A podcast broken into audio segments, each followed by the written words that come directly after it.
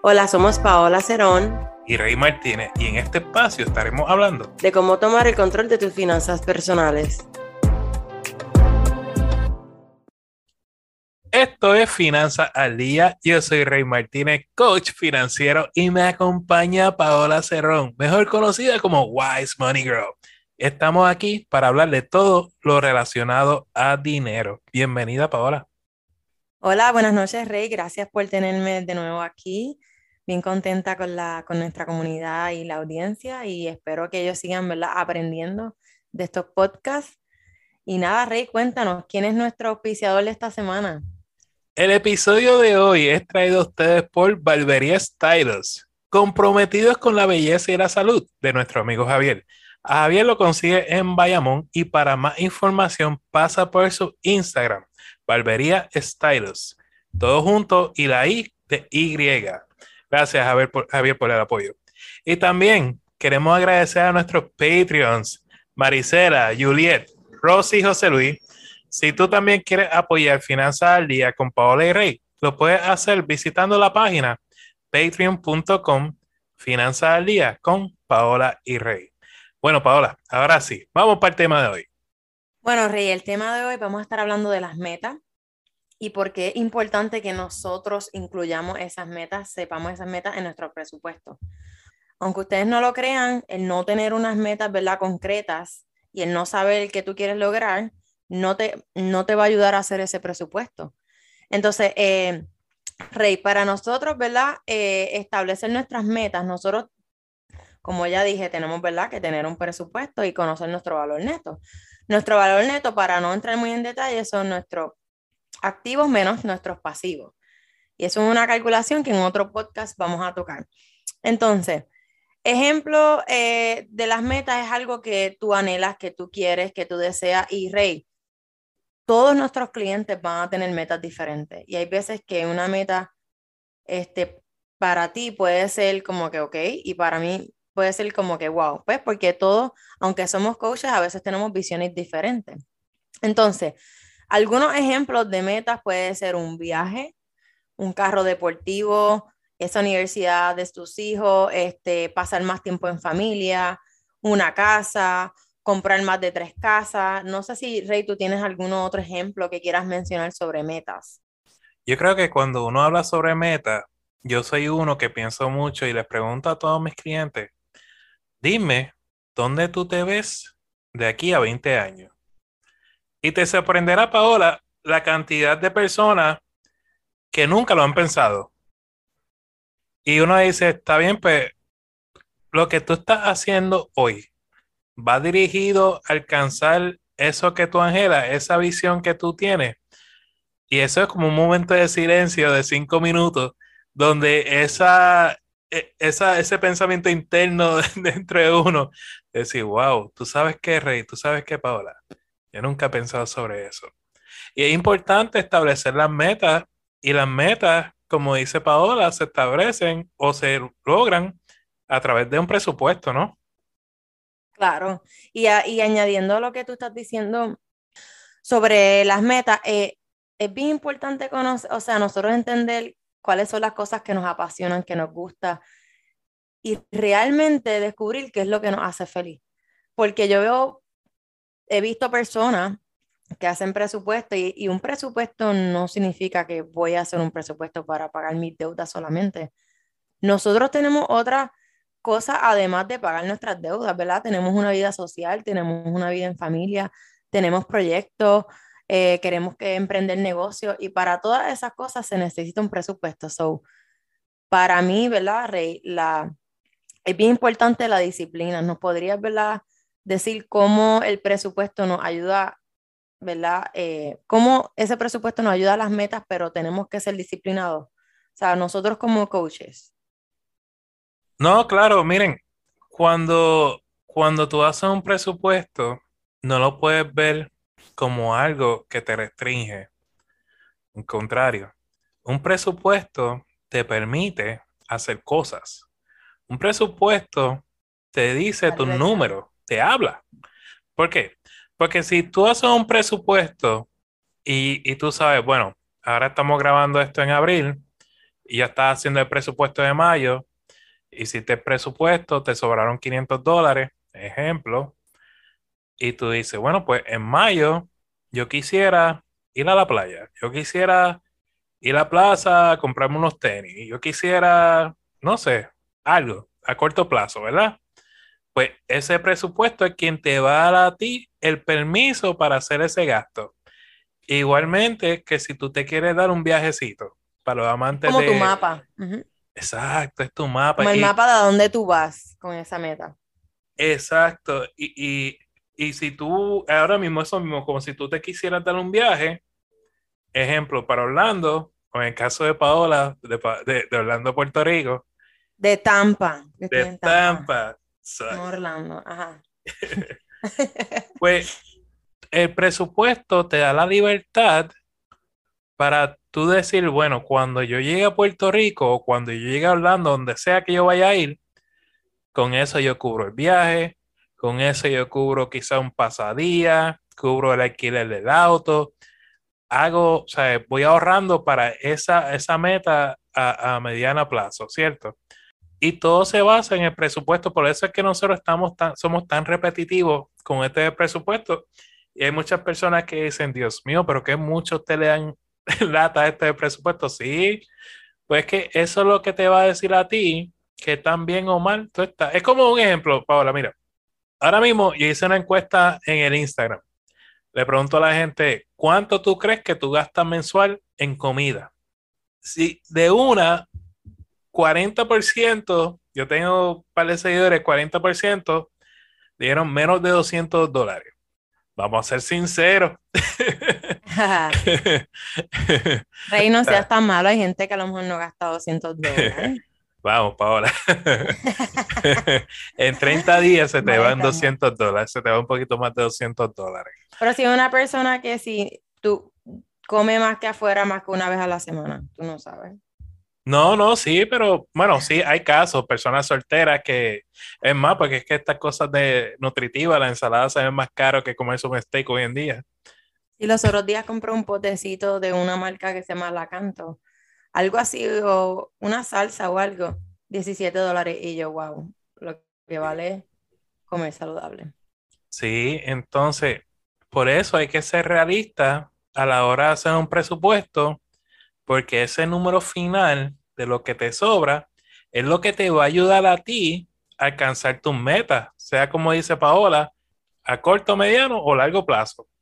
Ya que estamos hablando de metas de corto, mediano y largo plazo, una meta, ¿verdad? Por dar un ejemplo, a corto plazo puede, saldar una, puede ser saldar una tarjeta de crédito. Una meta a mediano plazo puede ser comprar un carro, cierto carro que te guste.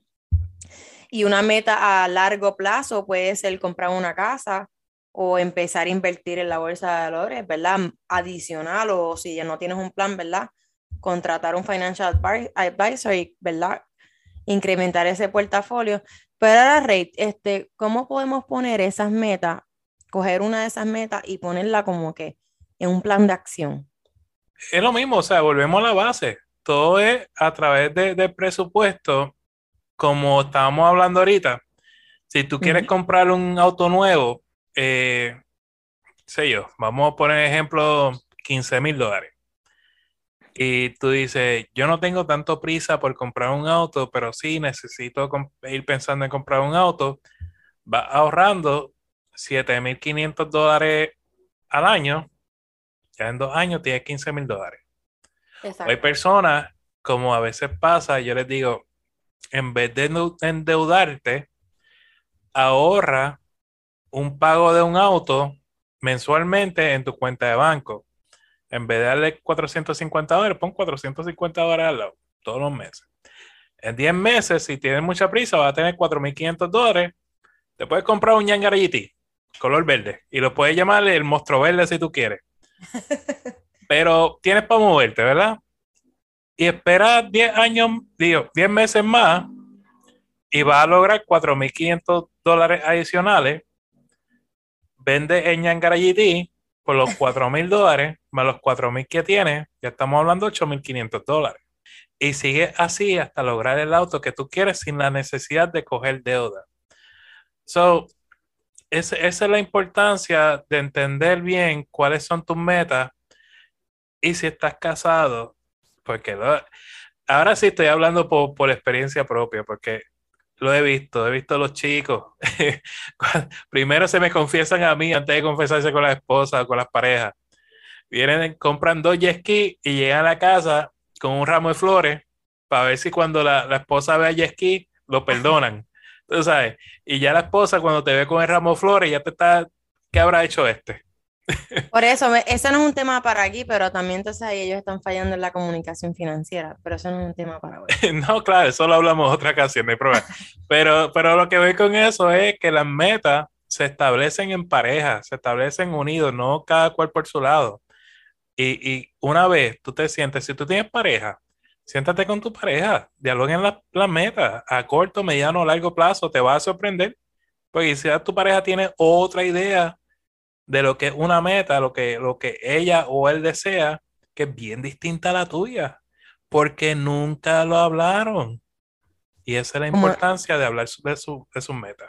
No, exacto, estoy, estoy de acuerdo con este, comunicación, pero siempre cuando tengamos eh, esas metas, como todo un proceso. Y tu presupuesto es tu realidad, eh, tú vas a ir poco a poco, hay veces, ¿verdad? Eh, tu situación financiera va, va, a cambiar porque va a depender de tú, ¿verdad?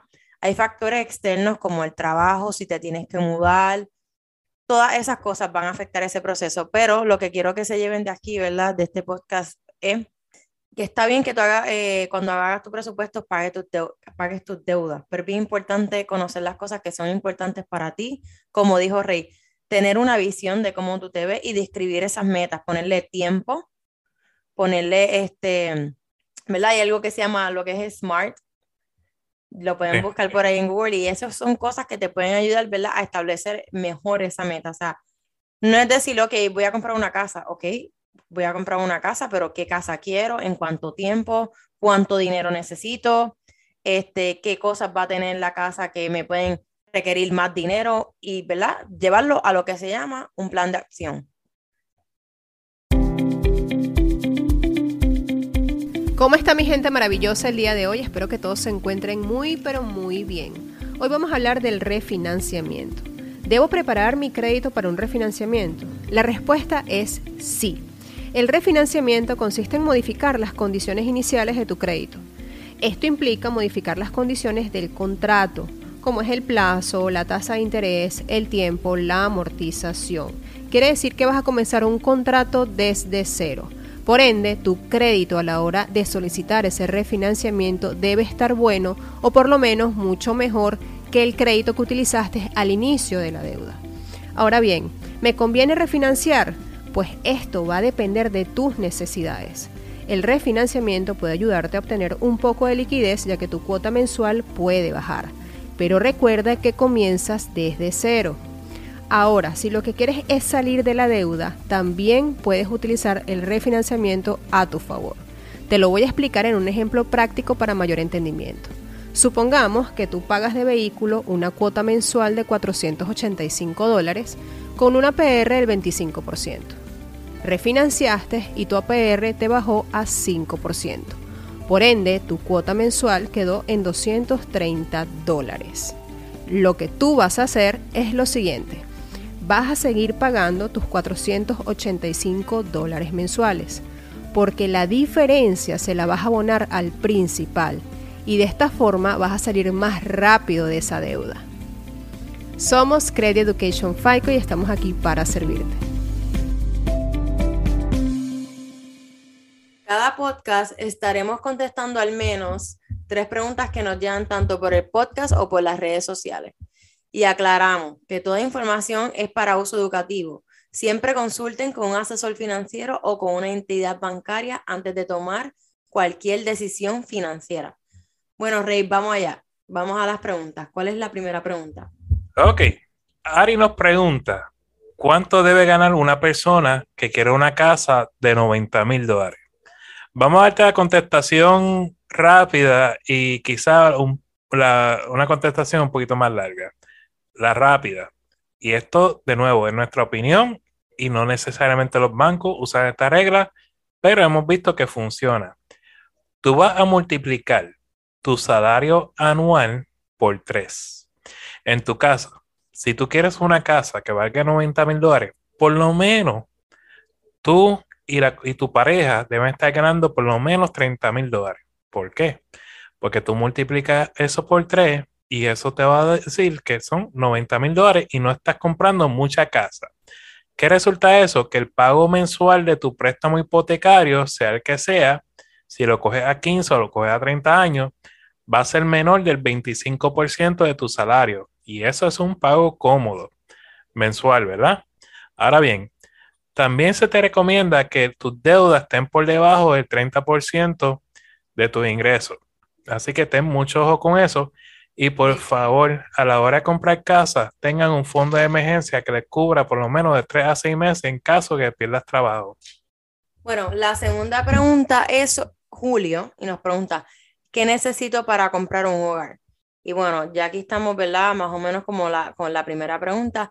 Yo siempre digo saber la casa que quieres, dónde quieres vivir, el precio de, de la casa que quieres comprar, eh, qué cosas va a traer esa casa, si la quieres con una cocina grande, cocina pequeña, eh, pues porque eh, hay personas que tienen diferentes gustos.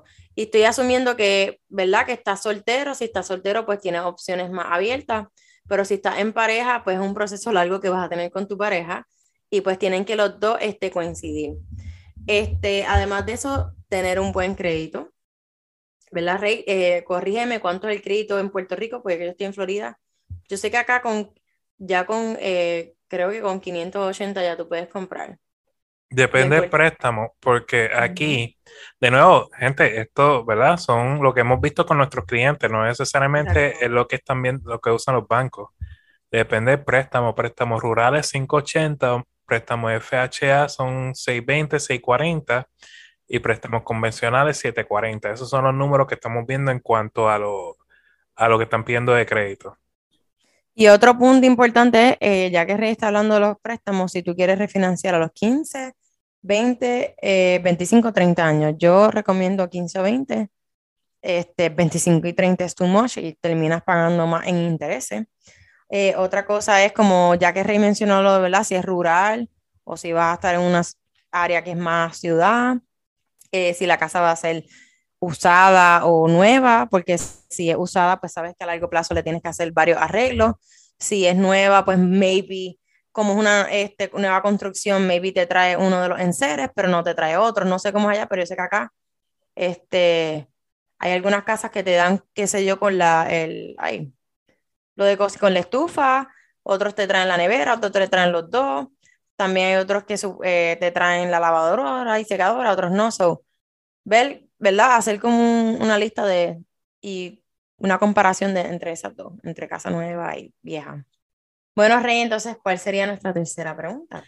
La tercera pregunta viene de Roberto. Roberto nos pregunta, ¿qué puedo hacer si mi esposa le intentaron robar la identidad y aparece un hard inquiry en su crédito, pero con el nombre y el teléfono de otra persona? Ok, en este caso lo primero es llamar a las compañías donde se hizo el fraude. Entonces, ejemplo, fue en la compañía XYZ. Pues usted va a llamar al departamento de fraude y va a explicar eh, lo, del robo de identidad. Entonces, puedes pedir que te cierren o te congelen las cuentas. Entonces, a partir de ahí no te podrán cobrar ni recargos ni nada. Este, cambie, cambie, tienes que cambiar, ¿verdad? tus nombres, contraseñas, todo. Y yo siempre digo que si, un eh, si hay un de estos de fraude, cambia las contraseñas de todo. Entonces, el paso número dos es colocar una alerta de fraude y, obtener sus informes de crédito. Esto es con los tres buros, con Equifax, TransUnion y Experian. O sea, hacer, crear una alerta con los tres. Entonces, el tercer paso, y ahí ellos este, te van a seguir orientando. Entonces, el tercer paso es reportar este robo de identidad ante la FTC. Entonces, puede ir a robodeidentidad.gov o llamar al 1-877-438-4338 e incluir la mayor de la información. Te voy a volver a repetir el número, se llama robodeidentidad.gov y vas a llamar al 1-877-438-4338. También existe un seguro eh, para aquellos que se están preguntando cómo, cómo he visto que esto me suceda, que se llama contraidentidad de robo. Es súper económico. Eh, para que tengan idea, te puede salir algunos 130 dólares al año. Y si te robaron la identidad, eso lo que va a hacer, tú vas a llamar a la compañía, a tu agente de seguro, ellos se van a encargar de llamar a todos los buros de crédito y arreglar tu crédito. Así que es un, un buen seguro que se debe considerar.